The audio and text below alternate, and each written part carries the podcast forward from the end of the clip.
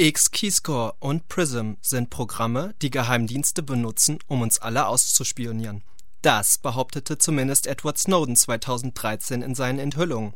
Ausspähen unter Freunden, das geht gar nicht, sagte Angela Merkel, als sie erfuhr, dass sie von der Überwachung selbst betroffen war. Kurz darauf richtete der Deutsche Bundestag den NSA-Untersuchungsausschuss ein. Mit dem Ende der Legislaturperiode neigt sich auch der Ausschuss seinem Ende zu. Heike Demmel vom Radio Z sprach mit André Meister vom Netzpolitik.org über sein persönliches Fazit zum NSA-Untersuchungsausschuss. Ähm, Ihr habt drei jetzt. Jahre lang jede öffentliche Sitzung des Geheimdienstuntersuchungsausschusses live protokolliert. Das war eine ganz schön lange Zeit. Du hast es ja mal zusammengerechnet und kommst, was die reine Zeit im Ausschusssaal angeht, auf 613 Stunden. Was ist dein persönliches Fazit daraus? Ich habe leicht über die Hälfte aller Sitzungen live protokolliert. Den Rest haben andere Leute aus unserem Team gemacht. Anna Biselli vor allem. Und das Fazit ist durchwachsen. Der Geheimdienstuntersuchungsausschuss wurde gegründet nach den Snowden-Enthüllungen. Wir erinnern uns, das waren diese Medienberichte nach Edward Snowden, die enthüllt haben, dass unsere digitale Welt komplett überwacht wird von den Geheimdiensten der sogenannten Five Eyes Staaten, vor allem USA und Großbritannien, aber auch drei anderen. Ähm, und da hatten wir jeden zweiten Tag lesen können, dass es wieder ein massives Überwachungsprogramm gibt, das bekannt wurde, wo man vorher gedacht hat, das können sich doch nur Verschwörungstheoretiker ausdenken, ist aber tatsächlich so. Ähm, der Ausschuss hat sich gegründet, um dieses die, äh, ja, um diese Enthüllungen aufzuklären. Das hat er aber leider nicht geschafft. Das liegt ganz einfach daran, dass ein deutscher Ausschuss nicht die Möglichkeit hat, äh, Ausländer vor ja, zu zwingen, hier auszusagen. Deswegen hat kein einziger Politiker oder Geheimdienstler der Five Eyes Staaten, also USA, Großbritannien, Australien, Neuseeland, Kanada, äh, im Deutschen Bundestag ausgesagt und noch nicht mal die Firmen, die sogenannten PRISM-Firmen, Google, Apple, Facebook, Microsoft, haben sich genötigt gefühlt, eine Einladung in dem Ausschuss anzunehmen. Hatten die denn zumindest eine gute Ausrede? Nee, hatten sie nicht. Äh, ganz am Anfang hatten sie noch gesagt, ja, wir kommen und klären das alles auf, wir haben nichts zu verbergen. Und dann irgendwann, als die Einladung kam, hieß es ja, wir schicken so die zweite Riege an Lobbyisten in Deutschland, aber nur, wenn die nicht öffentlich aussagen, sondern nur hinter verschlossenen Türen. Und da hat sich sogar der Ausschuss verarscht gefühlt. In Sachen NSA und Snowden-Enthüllungen hat der Untersuchungsausschuss also wenig Nennenswertes hervorgebracht. Aber er hat doch einiges ans Tageslicht gebracht. Was würdest du da als besonders brisant herauspicken? Wir erinnern uns an den berühmten Satz von Angela Merkel, Ausspähen unter Freunden, das geht gar nicht. Nun, der BND hat genau das getan. Äh, Im Zuge der Arbeit des Ausschusses bekannt geworden, dass der BND für die NSA 40.000 Freunde abgehört hat und danach ist äh, nochmal rausgekommen, dass der BND auch alleine 15.000 Freunde abgehört hat mit den sogenannten Selektoren, wie das heißt, also Suchbegriffen wie eine Telefonnummer, E-Mail-Adresse oder äh, so weiter. Wenn der BND Glasfasern abhört, zum Beispiel in Frankfurt am Internetknoten, kommen die in ein Gerät vom BND und das wird dann gerastert äh, die Kommunikation und jeder Anruf der, der oder jede E-Mail, die auf so einen Selektor anschlägt, wird weggespeichert und automatisch an die NSA gegeben. Äh, das war vorher nicht bekannt. Das war ein ziemlicher Skandal, sowohl die, äh, der Umfang der Kooperation mit der USA, diverse Rechtstheorien, wie die sich das überhaupt zurechtgebogen haben, äh, den Zugriff auf die Kommunikationsleitungen überhaupt bekommen haben und dann eben das Abhören unter Freunden. Äh, Angela Merkel hat sich hingestellt und hat gemeint, das geht gar nicht. Äh, Im Wahlkampf gesagt, natürlich würde das auch der BND nicht machen. Die Deutschen sind da viel besser als die Amerikaner. Pustekuchen, äh, der Ausschuss hat herausgefunden, Abhören unter Freunden ist Alltag bei Geheimdiensten und auch der BND mischt fleißig mit. Jetzt waren der Auslöser ja eigentlich die NSA-Affäre. Ähm, es hat sich dann ausgeweitet, da ging es ganz schnell zum BND. Du sagst ja, ja, der BND bricht Recht und Gesetz. Kannst du da konkret noch was zu sagen? Jetzt haben wir gerade die Selektorenliste gehabt, aber noch weiteres?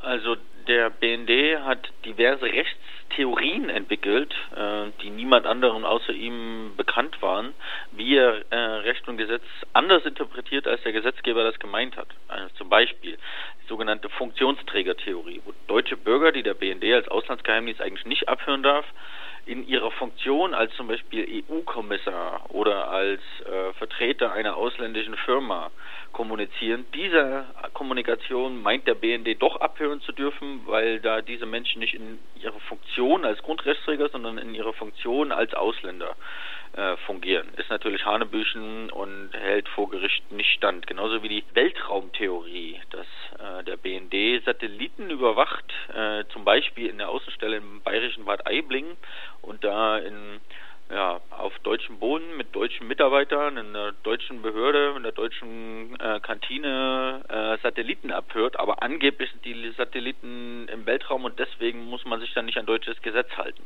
Auch das ist ziemlich hanebüchen. Und dann kommt auch, auch noch raus, dass der BND konkret nicht nur abstrakte Theorien des Rechts hat, sondern ganz konkret äh, Recht und Gesetz auch gebrochen hat. Also eben das Abhören unter Freunden oder eben auch, dass er sich Zugriff zu den Internetkabeln der Telekom in Frankfurt verschafft hat unter dem Vorwand, dass man ja nur eine Handvoll deutscher Terroristen abhören will, aber das eigentliche Ziel hatte, sämtliche Milliarden Kommunikationsdaten von allen zu bekommen, die da drüber gehen.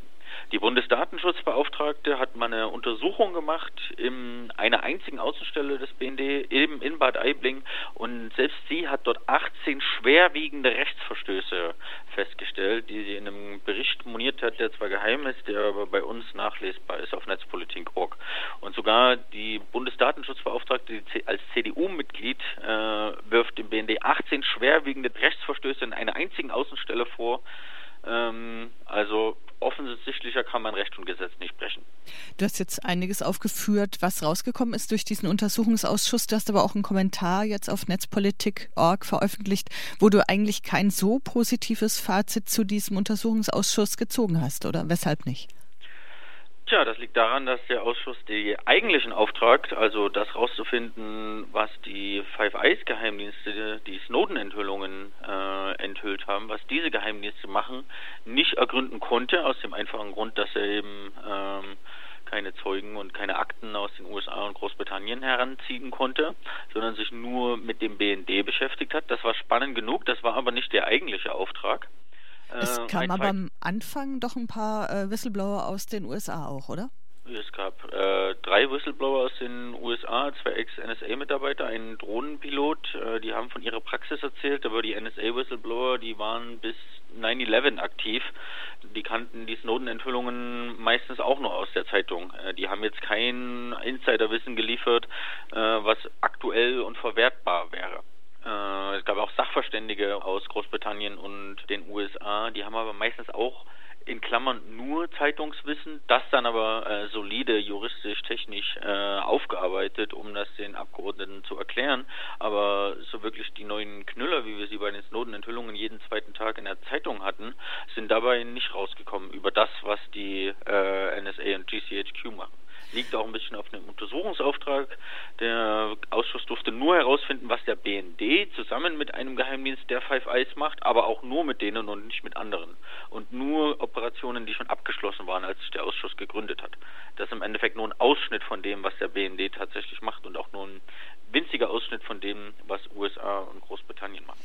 Wenn jetzt so ein Untersuchungsausschuss des Bundestags feststellt, der BND, der agiert oft illegal, da sollte man ja eigentlich denken, daraus werden sinnvolle Konsequenzen gezogen, weniger beschnüffeln und ausspionieren oder so. Das Gegenteil ist passiert. Die Bundesregierung und die Große Koalition haben noch während der Ausschuss lief eine Gesetzesreform verabschiedet, die diese ganzen Praktiken statt abzuschaffen, einfach legalisiert. Das Gesetz wurde geändert, damit es mit dem, was der BND macht, im Einklang ist. Die Überwachung wird ausgedehnt und ausgeweitet, statt sie einzudämmen, wie es äh, der Ausschuss eigentlich mal angetreten ist.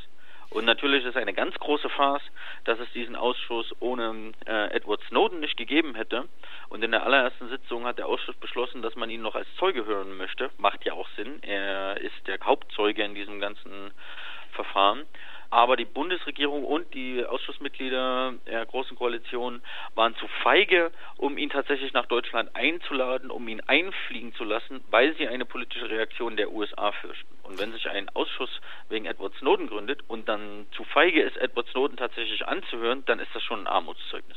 Wie kommt es denn deiner Meinung nach? Also der BND kommt in diesem äh, Untersuchungsausschuss raus, der bricht massenhaft Gesetze. Es gibt ja immer mal wieder ein bisschen Empörung, aber eigentlich keine große Empörung, sondern die bekommen noch mehr Macht und Geld.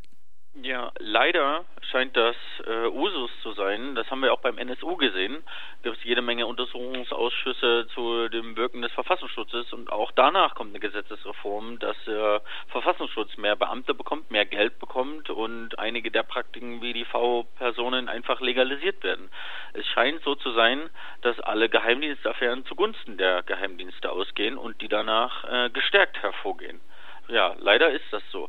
Liegt natürlich auch daran, dass die Snowden-Enthüllungen schon wieder drei Jahre her sind und äh, eine Abstumpfung eingesetzt hat äh, und an der allgegenwärtigen Terrordiskussion, die natürlich äh, das Thema Überwachung auch ja, aus einer anderen Perspektive überlagert. Nichtsdestotrotz das betrifft unser aller Grund- und Freiheitsrechte. Ohne unbeobachtete Kommunikation gibt es keine freie Entfaltung der Persönlichkeit, kein Ausprobieren von Meinungen, kein Werden eines ähm, Selbstbildes, dass man aktiv am politischen Diskurs teilnehmen kann. Wenn man sich fühlt, als dass man die ganze Zeit beobachtet wird, geht man nicht mehr auf eine Demonstration und nimmt seine Grundrechte nicht mehr wahr, wie das Bundesverfassungsgericht schon zum Volkszählungsurteil festgestellt hat. Also das ist nicht irgendwo nur abstrakt und nur weil wir es nicht sehen, wie die Stasi oder ein Agent neben uns. Tatsächlich wird unsere komplette digitale Kommunikation massenüberwacht und das ist hochschädlich für eine Demokratie an sich. Was denkst du denn, was muss man aus den Snowden-Enthüllungen und auch jetzt aus den Erfahrungen mit diesem Untersuchungsausschuss lernen? Also wie muss da die Gesellschaft reagieren oder agieren? Tja, ich wäre ja schon froh, wenn sich äh, genug Leute für das Thema immer noch interessieren würden. Ähm, so wie vor drei Jahren zur Hochzeit der Snowden-Enthüllungen. Äh, es ist Fakt, dass unsere digitale Welt massenhaft überwacht wird und wir sollten uns fragen, ob das die Gesellschaft ist, in der wir leben wollen. Ich habe eine klare Perspektive, äh, das ist nicht so. Man könnte ja die Geheimnisüberwachung tatsächlich auf internationalen Terrorismus beschränken äh, und alle Staaten zusammenarbeiten. Darum geht es aber nicht. Es geht unter anderem um politische Spionage, um den Wettkampf der Nationen äh, auf internationaler Ebene, um zu wissen, was Verhandlungspartner bei internationalen Gipfeln äh, so als Verhandlungspositionen haben. Es werden Botschaften abgehört und so. Da geht es nicht um Terror. Man könnte ja wirklich die Geheimdienstüberwachung auf expliziten Terrorismus beschränken. Das wäre ja schon mal was. Edward Snowden hat mal gesagt, es geht um Kontrolle und es geht um Macht. Genau, kann ich jetzt wenig widersprechen. Wir sehen jetzt da die ganzen Snowden-Enthüllungen, die riesige Macht, die die NSA hat. Und jetzt gibt es einen neuen Präsident in den USA, der an der Spitze dieses Überwachungsstaates steht. Äh, Erdogan würde sich freuen, wenn er solche Mittel hätte demokratische Strukturen äh, sind ja nicht nur für eine Schönwetterdemokratie. Was passiert denn, wenn äh, hier die Republikaner oder Gott behüte die AfD an die Macht kommt? Dann sind diese Instrumente da. Die dürfen wir denen aber nicht in die Hände fallen lassen. Das als Konsequenz auf den Untersuchungsausschuss verabschiedete BND-Gesetz ist nach Aussage der Bundesregierung ein gutes Gesetz mit internationalem Beispielcharakter. Einer der größten Internetknotenpunkte, DQuix in Frankfurt, ist mit dem neuen BND-Gesetz weiter verpflichtet, Daten für den Auslandsgeheimdienst auszulesen. Die DKIX-Betreibergesellschaft hat angekündigt, gegen diese Verpflichtung gerichtlich vorzugehen die Gesellschaft für Freiheitsrechte bereitet die Einrichtung einer Verfassungsbeschwerde vor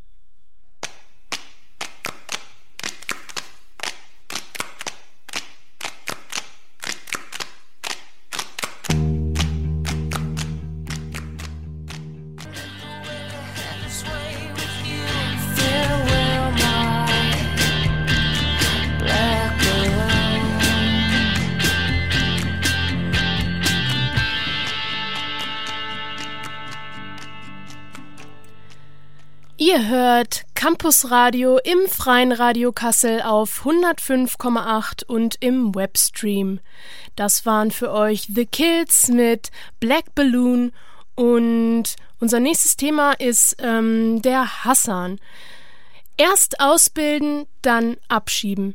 Der 23-jährige Hassan hat sich in Erlangen ein neues Leben aufgebaut. Seit knapp einem halben Jahr macht er eine Ausbildung zum Friseur. Nun soll er zurück in den Irak und wie Hassan seine Lage sieht und was eine Rückkehr für ihn bedeutet, hört selbst eine Übernahme von Radio Z Nürnberg. Hassan, du bist 23 Jahre alt und kommst aus dem Irak. Seit über zwei Jahren bist du in Deutschland. Wie kam es denn dazu? Also, ich bin nach Deutschland geflüchtet äh, aus äh, politischer Grund, weil die Lage in meiner Heimat sehr schlecht ist. Und ja, stimmt, ich bin 23 Jahre und ich komme aus dem Irak. Was hast du denn im Irak gemacht? Also in meiner Heimat, ich hatte mein eigenes Geschäft äh, als äh, Textil. Und ja, in einem Tag, ich habe mein Geschäft verloren, weil äh, Bombenumschlag neben meinem äh, Geschäft ist äh, explodiert. Dann hast du dich entschlossen, nach Deutschland zu fliehen. Und wie bist du nach Deutschland gekommen?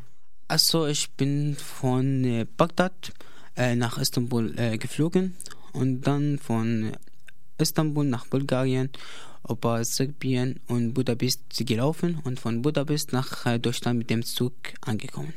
Das alles hast du alleine gemacht? Also ich mit zwei Freunden. Äh, wir haben das äh, Weg äh, zusammen äh, gelaufen. Deine Familie ist nach wie vor im Irak? Ja, also meine Familie, die sind immer noch in meiner Heimat. Aber die Lage ist immer noch schle schlecht, aber die sind einfach alte Leute und die wollen meine Heimat nicht verlassen. Trotzdem, diese Unsicherheit, äh, das Leben dort, aber die wollen das nicht. Du bist ja dann mit dem Zug ähm, in München angekommen und wie ging es dann von München für dich weiter? Achso, ich bin in München angekommen und direkt zur Polizei gegangen. Dann ich habe mit der Polizei gesprochen und alles erklärt, dass ich hier neu in Deutschland bin und ich will einen Asylantrag anstellen. Dann die haben das alles auch gemacht und dann die haben mir geschickt nach Zirgendorf. Von Zirgendorf äh, mein, dann nach Schwabach gegangen und ich bin in Schwabach fast zwei Jahre geblieben. Und dann in Schwabach äh, gibt es auch ein Büro von Diakoni. Und ich habe mit Diakoni auch gearbeitet, fast ein Jahr als Dolmetscher. Und da ich habe das einfach freiwillig gemacht und gar nichts verdient. Du lebst jetzt auch schon länger in Erlangen. Was machst du denn in Erlangen so? Also ich wohne seit fast fünf Monaten in Erlangen und das Grund, dass ich nach Erlangen umgezogen bin, wegen meiner Ausbildungsstelle. Und jetzt ich mache eine Ausbildungsstelle als Friseur in Erlangen. Am 25. Januar hat sich ja dann einiges für dich verändert. Kannst du erzählen, was da passiert ist? Achso, ja, das ist das schlimmste Datum für mich war am 25. Januar. Ich habe einen Brief vom Bundesamt bekommen und da stand drauf, ich muss Deutschland innerhalb 30 Tage verlassen. Und das war extrem schwer für mich, weil ich bin seit zwei Jahren in Deutschland. Ich habe alles aufgebaut, ich habe meine Leben da aufgebaut, ich habe Deutsch gelernt und eine Ausbildungsstelle. Und dann, ja, das war einfach schlecht für mich. Wie hat denn dein Umfeld reagiert und auch die Leute in deiner Arbeit vielleicht? Also ja, ich habe meine Chefin angerufen, ich habe sie Bescheid gesagt und da war sehr traurig für sie. Und meine Kolleginnen auch, da war sehr traurig und ich habe so auch äh, deutsche Familie. Die sind Oma und Opa, die sind wie meine eigene Oma und meine eigene Opa. Meine Oma, die hat auch viel zu viel geweint und ja, das war sehr schlimm und sehr schwer vor denen. Was hast du denn dann gegen diesen Abschiebebescheid unternommen? Ja, an diesem Tag äh, ich mit meiner Chefin und meine Chefin hat sich ausgesucht vor einen Anwalt und wir sind zusammen zum Anwalt gegangen und die haben äh, über meine Angelegenheit gesprochen und ich habe einen Spruch erhoben. Und jetzt mal schauen, wie das läuft weiter.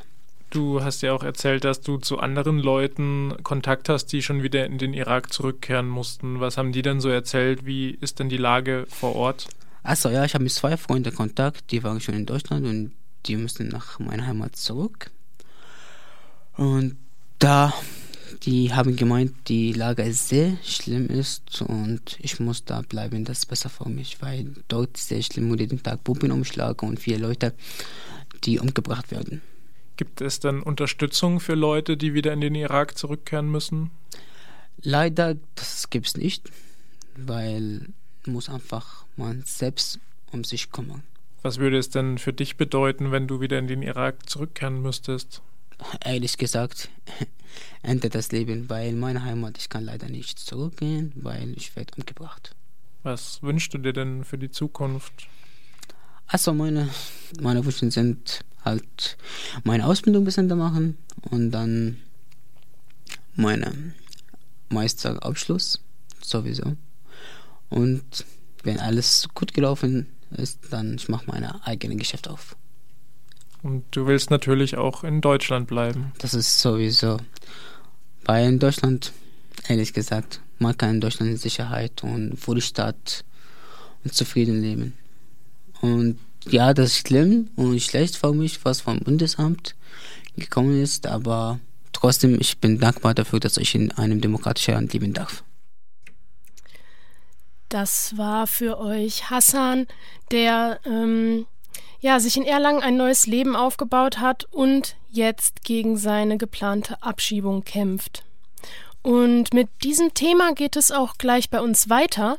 Wir hören dann ähm, in der zweiten Hälfte ein Interview gekommen, um gehen zu müssen, Aktionstage gegen das Abschiebe Abschiebelager in Ingolstadt.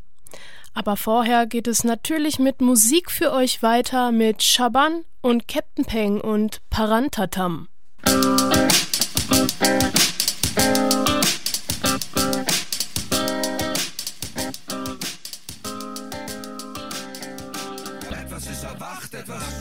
Lang genug im Dunkeln verbracht. Etwas hier drin will zerspringen und zerfetzen. Etwas steht jetzt oben, wird sich nie widersetzen.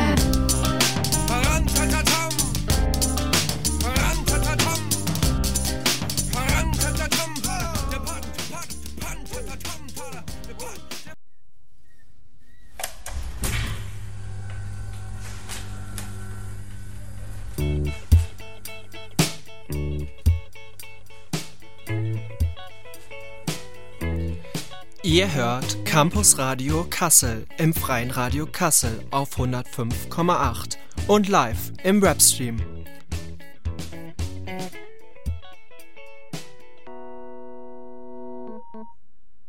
Ihr hört Campus Radio. Wie jeden zweiten Dienstag sind wir von 18 bis 19 Uhr für euch da und bieten euch eine Mischung aus Musik und Info. In der zweiten halben Stunde haben wir natürlich wieder unsere Veranstaltungstipps für euch. Ähm, für alle hier gebliebenen bekommt ihr dann Infos, ähm, was ihr in der Zeit für die Semester in den in der Zeit, jetzt habe ich einen kleinen Hänger, haha. Ich fange am besten nochmal an. Ähm, für alle hier gebliebenen ähm, bekommt ihr bekommt bekommt ihr Veranstaltungstipps, wie ihr euch am besten die Zeit in den Semesterferien vertreiben könnt. Aber jetzt machen wir erstmal weiter mit unserem nächsten Beitrag. Genau, danke Simon. Und zwar ähm, der letzte Beitrag vor den Veranstaltungstipps. Du hast es gesagt, genau. Und das Stichwort hast du mir auch schon praktischerweise gegeben, nämlich jetzt in den Semesterferien. Da fahren viele von den Studis nach Hause, sie besuchen Freunde und Familie. Ostern steht an, ihr plant vielleicht einen kleinen Kurzurlaub und ja, sich also frei bewegen zu können. Das ist also ein hohes Gut. Für manche Menschen endet die Idee von Bewegungsfreiheit in einem Lager. Die Bundesregierung nennt sie An Erstankunftszentren. Der bayerische Flüchtlingsrat Abschiebelager. In Ingolstadt laufen derzeit die Aktionswochen gegen diese Einrichtungen. Das Radio Dreieckland sprach mit Lisa vom Bayerischen Flüchtlingsrat. Und zunächst ging es darum, ob man sagen kann, dass der Zweck der Zentren Abschiebung ist. Man kann es ganz klar so sagen, weil einfach die Menschen dort berichten, dass jeden Tag Abschiebungen stattfinden und das Ziel hauptsächlich die Rückführung ist und auch nicht die Ankunft, sondern einfach die Behörden so schnell wie möglich abschieben wollen und deswegen ja auch dort diese Asylschnellverfahren stattfinden. Das heißt, es wird nicht mehr individuell geprüft, sondern einfach pauschal gesagt, die Menschen aus den Balkanstaaten sowie die Menschen aus der Ukraine jetzt äh, in Ingolstadt vor allem werden als offensichtlich nicht asylberechtigt sozusagen ähm, abgelehnt und mhm. werden schnell abgeschoben. Ankunftszentren eigentlich ein reiner Euphemismus. Ja, viele Menschen wohnen ja schon seit mehreren Jahren sogar in Deutschland, in, in Bayern und ähm, wurden dann eben in diese Aare jetzt seit 2015 reingeschoben sozusagen und waren vorher schon in, in Deutschland angekommen und jetzt sollen sie halt wieder zurückgeschoben werden. Du hast gerade schon erwähnt, dass auch neben Menschen aus den Balkanstaaten auch solche aus der Ukraine inzwischen in Ingolstadt untergebracht sind. Lässt sich da was sagen zu ihren Fluchtgründen und vielleicht auch mhm. zu ihrer Herkunft? Also genau, die Ukraine wird ja auch von der deutschen Regierung jetzt nicht als sicheres Herkunftsland deklariert, so offiziell wie jetzt zum Beispiel die Balkanstaaten. Und trotzdem sagen die, okay, es gibt eine schlechte Bleibeperspektive für die Menschen und deswegen sollen die jetzt auch in Bayern in diesen Lagern sein. Und die Leute kommen, vor allem junge Männer auch, die nicht eingezogen werden wollen und kämpfen wollen. Viele beschreiben das auch so, wir wollen eben nicht gegen Freunde, Freundinnen kämpfen, wir wollen nicht sterben auch im Krieg. Also es ist irgendwie auch gar nicht so bewusst hier, so irgendwie medial habe ich das Gefühl in der Öffentlichkeit, was da auch passiert in der Ukraine. Und genau, da passiert ganz viel Diskriminierung auch zwischen Ost- und Westukraine und das sind hauptsächlich die ähm, Gründe. Der Flüchtlingsrat hat im Rahmen der Aktionswochen eine Ausstellung Inside Abschiebelager gestaltet. Welche Zeugnisse gibt es denn aus dem Inneren der Lager? Das sind auch Bilder vor allem von den Menschen selbst, weil erstens auch da niemand anders reinkommt, also uns auch der Zugang verwehrt wird. Die Infobus-Gruppe hat auch Hausverbot bekommen, weil wir eine Gefährdung für die Menschen sind und deswegen haben die Leute selbst auch drinnen fotografiert und müssen sozusagen so irgendwie dieses drinnen irgendwie an die Öffentlichkeit bringen.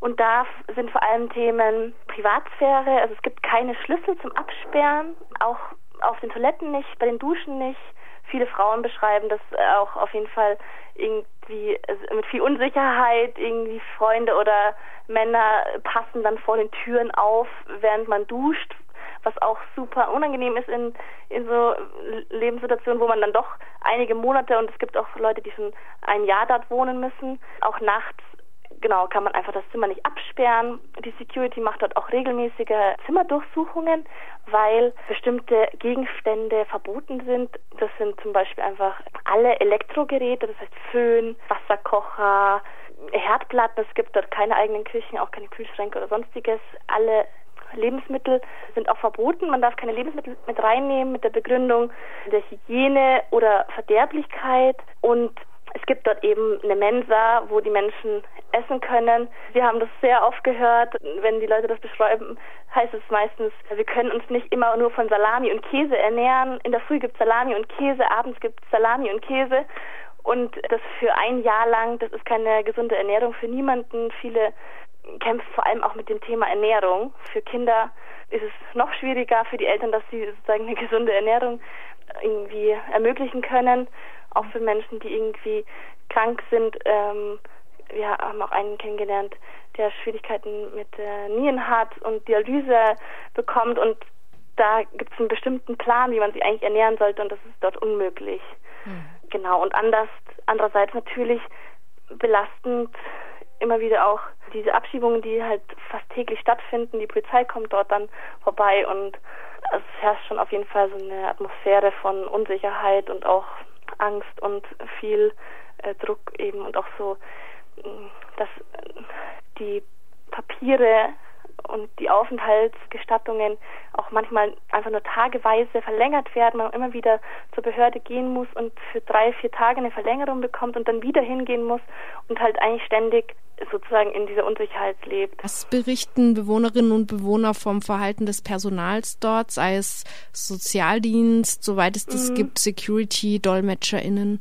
Auf jeden Fall eine gewisse Unfreundlichkeit, aber Security, ich meine, heute bei der Pressekonferenz hat einer erzählt, dass die Security einfach drei Uhr nachts in das Zimmer kommt und sagt, er soll jetzt kurz aufstehen, er hat morgen einen Termin um diese und diese Uhrzeit und so Schikanierungen schon auf jeden Fall stattfinden. Oder die Security kritisiert, man hätte nicht richtig Hallo gesagt und wenn man dann zurück sagt, man hat Hallo gesagt, dann sagt er eben, ja, aber nicht gut genug. Und dadurch, dass die Leute eben schon gerne etwas ins Lager mitnehmen wollen, wie irgendwie Essen oder Obst oder so und die Security das dann einfach äh, wegwirft, gibt es auf jeden Fall solche Konflikte.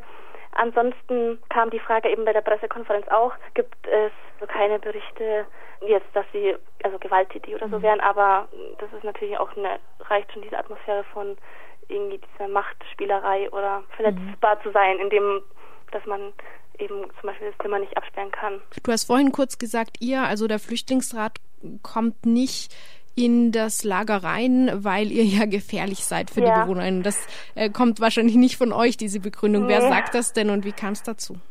Genau, das ist auf jeden Fall auch diese Betreiberfirma und auch die Security, wenn wir dort ankommen, war das vor kurzem auch erst, dass, da kannten wir Leute, die vor dem Lager standen und dann sind wir hingegangen und dann haben die schon geschrien, so, das war auch völlig absurd. Ähm, ja, geht weg von ihr, redet nicht mit ihr und so. Auf jeden Fall wird schon Druck ausgeübt, dass es gefährlich sein kann, mit uns in Kontakt zu kommen. Und das Hausverbot hat aber die Betreiberfirma, also Puls M ist da die Betreiberfirma von diesen äh, Abschiebelagern, ähm, das haben die ausgesprochen. Und natürlich Gefahr in dem Sinn, dass wir halt Menschen kennenlernen, die uns erzählen, wie es ihnen dort geht. Und es gibt auch einen Beschwerdebrief, den kann man im Internet bei der Bayerischen Flüchtlingsratseite finden von Leuten aus, aus den Lagern, die sich sozusagen bei dieser Betreiberfirma auch beschweren. Und sowas wollen die natürlich nicht, dass an die Öffentlichkeit kommt. Und genau das Ziel, das steht da auch noch drin, das Ziel, oder wir sind eben für die Leute aus den Lagern eine Sicherheitsfährdung und das Ziel eben von den Menschen ist auch die Rückführung ins, ins Heimatland und das behindern wir halt. Mhm. Gibt es sonst irgendwelche unabhängigen Organisationen, die Eintritt, die Zutritt haben? Es gibt, glaube ich, auch einmal im Jahr so einen Pressetermin, wo dann alles vorbereitet wird und dann auch man so ins Lager kommt. Aber da haben uns die Leute auch berichtet, dass äh, zum Beispiel in der Küche gibt sonst immer so Plastikgeschirr und da an dem Termin gab es dann tatsächliches Geschirr, auch richtige Messer und Gabeln, die gibt es sonst nicht. Und auch dieses Küchenpersonal hätte sonst nicht diese Hygienemaßnahmen, dass sie da so Hauben tragen. Das war auch nur an dem Termin, wo die Presse kam. Und ansonsten weiß ich jetzt von keiner Organisation, die drin war. Es gibt die Ärzteinitiative für Flüchtlingsrechte, die halt sozusagen außerhalb von dem Lager Kontakt haben und auch schon ähm, Pressemitteilungen geschrieben haben und die Zustände kritisiert haben. Und für Kinder ist zum Beispiel das Thema Schule ganz ähm, groß weil es da am Anfang nur Unterricht zum Beispiel auf Englisch gab für zwei Stunden oder ein bisschen kürzer oder länger. Und das hauptsächlich auch irgendwie Malen und Musik machen war und die Leute, die Kinder nicht in die Regelschulen gehen konnten. Bei manchen Kindern konnte das jetzt eingeklagt werden. Und mal schauen, wie die Entwicklung ist. Und die Hildegard, Lagrenz Stiftung hat jetzt auch so eine Studie dazu rausgegeben, wie die Kinderrechte da eigentlich verletzt werden und wie das Kindeswohl auch in dem Zusammenhang eigentlich überhaupt nicht beachtet wird. Diese Abschiebelager sind ja wie alle Erstaufnahmezentren in Deutschland keine komplett geschlossenen Anstalten, also keine Gefängnisse. Das heißt, physisch können Menschen raus. Inwieweit haben sie aber denn tatsächlich Zugang zur Außenwelt, zur Ingolstädter Stadtgesellschaft? Das ist wirklich sehr wenig. Das haben die heute auch gesagt bei der Pressekonferenz, dass ihnen auch der Kontakt eben fehlt, dieser ganz alltägliche Kontakt zu den Menschen aus Ingolstadt. Das liegt teilweise an der Lage, also teilweise sind sie schon sehr isoliert und versteckt sozusagen untergebracht, aber trotzdem ein Lager zumindest ist jetzt nicht so abgelegen und trotzdem ist allein die, die Außenansicht schon extrem gefängnisähnlich. Also es sind so Containerbauten aufeinander gestapelt und außen herum sehr eng an den Häusern auch dran ist ein riesenhoher Zaun und Betonmauern aus Schutz vor den Autos, aber es sieht natürlich aus wie super abgeschirmt und auch gefährlich einfach. Das ist halt einfach ein riesen Zaun, der da ist und auch Einlasskontrolle. Also jeder und jede müssen ihre Ausweise zeigen, wenn sie rausgehen und auch wenn sie reingehen und wenn sie fünf Minuten später wieder rausgehen, auch wieder, auch wenn die Security die Menschen natürlich kennt, aber trotzdem ist es immer mit dieser Auswahlkontrolle und Taschen werden auch kontrolliert, weil man eben nichts mit reinnehmen darf. Also das ist auf jeden Fall schon abschreckend von außen und die Menschen so von der Mobilität her wenn sie eben mit bei manchen müssten sie auf jeden Fall mit dem Bus fahren, um überhaupt in die Stadt zu kommen. Geld ist ja sehr rar dort. Ich kann jetzt nicht genau sagen, wie viel, je nachdem, wie groß die Familie ist oder Einzelperson. Aber was ich auf jeden Fall sagen kann, ist, wenn man eine Ablehnung bekommen hat und passiert bei vielen Und ab diesem Zeitpunkt bekommt man keinen einzigen Cent mehr und viele bleiben trotzdem auch noch dort länger. Es gibt auch Leute, die schon über ein Jahr mit der Ablehnung trotzdem dort sind, weil die Anwältinnen und Anwälte noch dafür kämpfen, dass sie bleiben können oder wegen Krankheit man eben nicht gleich ausreisen kann. Und die Menschen sind dann einfach seit einem Jahr ohne jeden Cent in diesen Lagern fest, festgehalten sozusagen und können sich natürlich dann auch nicht mal ein Ticket leisten, um sich zu bewegen. Habt ihr schon erlebt, dass Menschen, die zum Beispiel eine Krankheit geltend machen konnten, die als Abschiebehindernis anerkannt wurde, auch irgendwann aus dem Abschiebelager rauskamen? Es gibt jetzt eine Familie, wo ich weiß, dass es passiert ist tatsächlich. Mhm eine einzige. Und genau heute erst eine erzählte, was ich vorher auch gesagt habe, mit den Nierenschwierigkeiten hat, da wäre es so dringend, dass die Person woanders leben kann. Erstens wegen der Ernährung, aber auch wegen Ruhe oder einfach anderes Umfeld. Er hat auch gesagt, er hat schon zwei Infektionen gehabt. Äh, jetzt gerade zum Beispiel in dem Lager, wo er wohnt, wurden auch mehrere Familien in ein Zimmer gesteckt, weil es anscheinend Brandschutzmaßnahmen geben musste und jetzt der Raum so knapp wurde, dann haben sie einfach zwei Familien ein Zimmer und kann man sich vorstellen, die beste Voraussetzung ist, wenn man eigentlich Operationen hinter sich hat und krank ist. Ja. Von einer Familie weiß ich, dass die ähm, rausgekommen sind, das hat aber auch sehr lange gedauert. Das war Lisa vom Bayerischen Flüchtlingsrat zur Situation in sogenannten Erstankunftszentren. Da ist der Frosch. In sogenannten Erstankunftszentren. Im Rahmen der Aktionswoche gegen Abschiebelager hat ein breites Bündnis ein Programm von Vorträgen über Filme bis hin zu einer Demonstration aufgestellt. Die Ausstellung Inside Abschiebelager veranschaulicht Statements der Geflüchteten zu ihrer Situation und zeigt Fotos aus dem Lager. Die Aktionswochen in Ingolstadt laufen noch bis zum 14. März. Ihr hört Campus Radio im Freien Radio Kassel auf 105,8 und im Webstream und passend zur Thematik gibt es für euch Jennifer Rostock. Wir sind alle nicht von hier.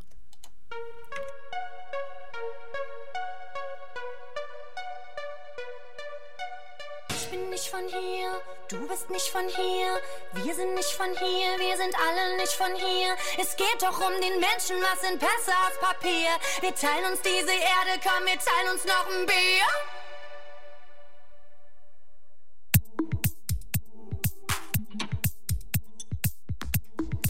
Ihr hört es schon an der Musik. Jetzt kommen die Veranstaltungstipps aus der Kasseler Kulturszene und dem Partyleben für die laufende Woche.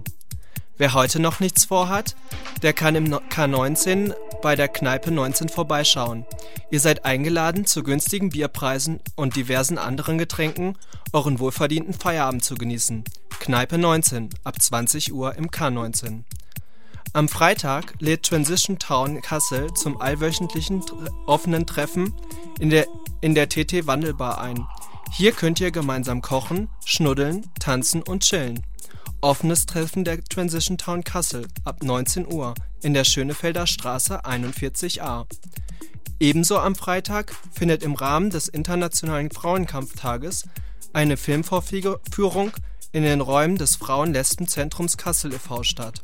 Eingeladen sind alle Frauen, zusammen den Film Prostitution – Was hat das mit mir zu tun? zu schauen. Im Anschluss findet eine Diskussion statt Veranstalterin ist der Notruf für vergewaltigte Frauen e.V. Der Eintritt ist auf Spendenbasis. Prostitution, was hat das mit mir zu tun? Bitte beachtet, ausschließlich für Frauen in der Goethestraße 44. Am Samstagvormittag findet am, ab 11 Uhr ein Vortrag mit anschließender Diskussion zum Thema von der Entgeltlücke zur Rentenlücke statt. Dirk Neumann von der IG Metall und die Juristin Gordelad Linde diskutieren über das Gender Pay Gap und dessen Folgen für die Rente. Im Anschluss wird zum Imbiss eingeladen. Bitte meldet euch für die Veranstaltung rechtzeitig an. Von der Entgeltlücke zur Renten von der Entgeltlücke zur Rentenlücke am Samstag um 11 Uhr im DGB-Haus. Am Samstagabend verzaubert euch House of Wolves im Neucafé am Weingarten. Mit seinen dunklen, melancholischen Melodien beschert er euch einen entspannten Abend. Der Eintritt ist frei. Wer Bock auf wilde Freierei hat, der kann am Samstag im K19 vorbeischauen. Dort laden die Jungs und Mädels des Musikschutzgebiet Festivals zum, zur Warm-Up-Party ein. Kagule schmettern mit euch zusammen, mit den Jungs von Abramowitz, die Riffs um, euch die Riffs um die Ohren. Den Opener macht übrigens ein regionaler Act, der bis heute noch top secret ist. Also seid gespannt. Für das leibliche Wohl ist auch gesorgt. Es gibt Süßkartoffeln, Pommes und original nordhessische Toast-Spezialitäten. Der Eintritt beträgt 10 Euro und die Türen des K19 sind für euch ab 20 Uhr geöffnet.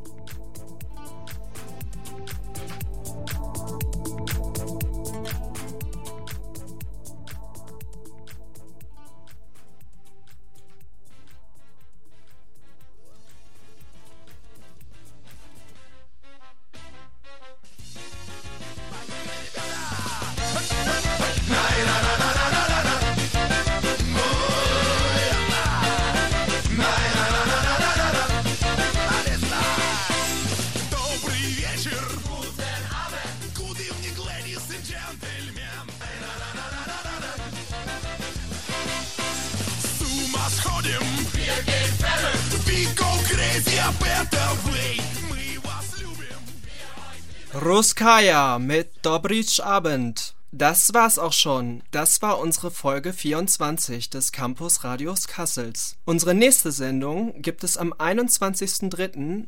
von 18 bis 19 Uhr.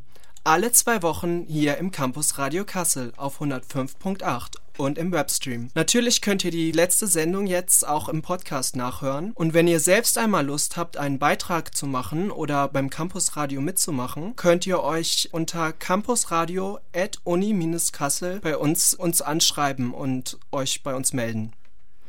Ja, ähm, tschüss auch von meiner Seite. Wir waren Simon und Bianca Simon M. Wir haben nämlich jetzt zwei Simons übrigens. Äh, das war auch Simon M's Pri Premiere heute beim, bei der Campus-Radio-Moderation. Wir haben jetzt zwei Simons für euch zur Info. Also da müsst ihr in Zukunft ein bisschen auspassen, dass ihr da nicht durcheinander kommt. Ähm, genau. Tschüss auch von meiner Seite. Ähm, nach dem Jingle gibt es für euch noch Bleu Roi und Home. Ciao.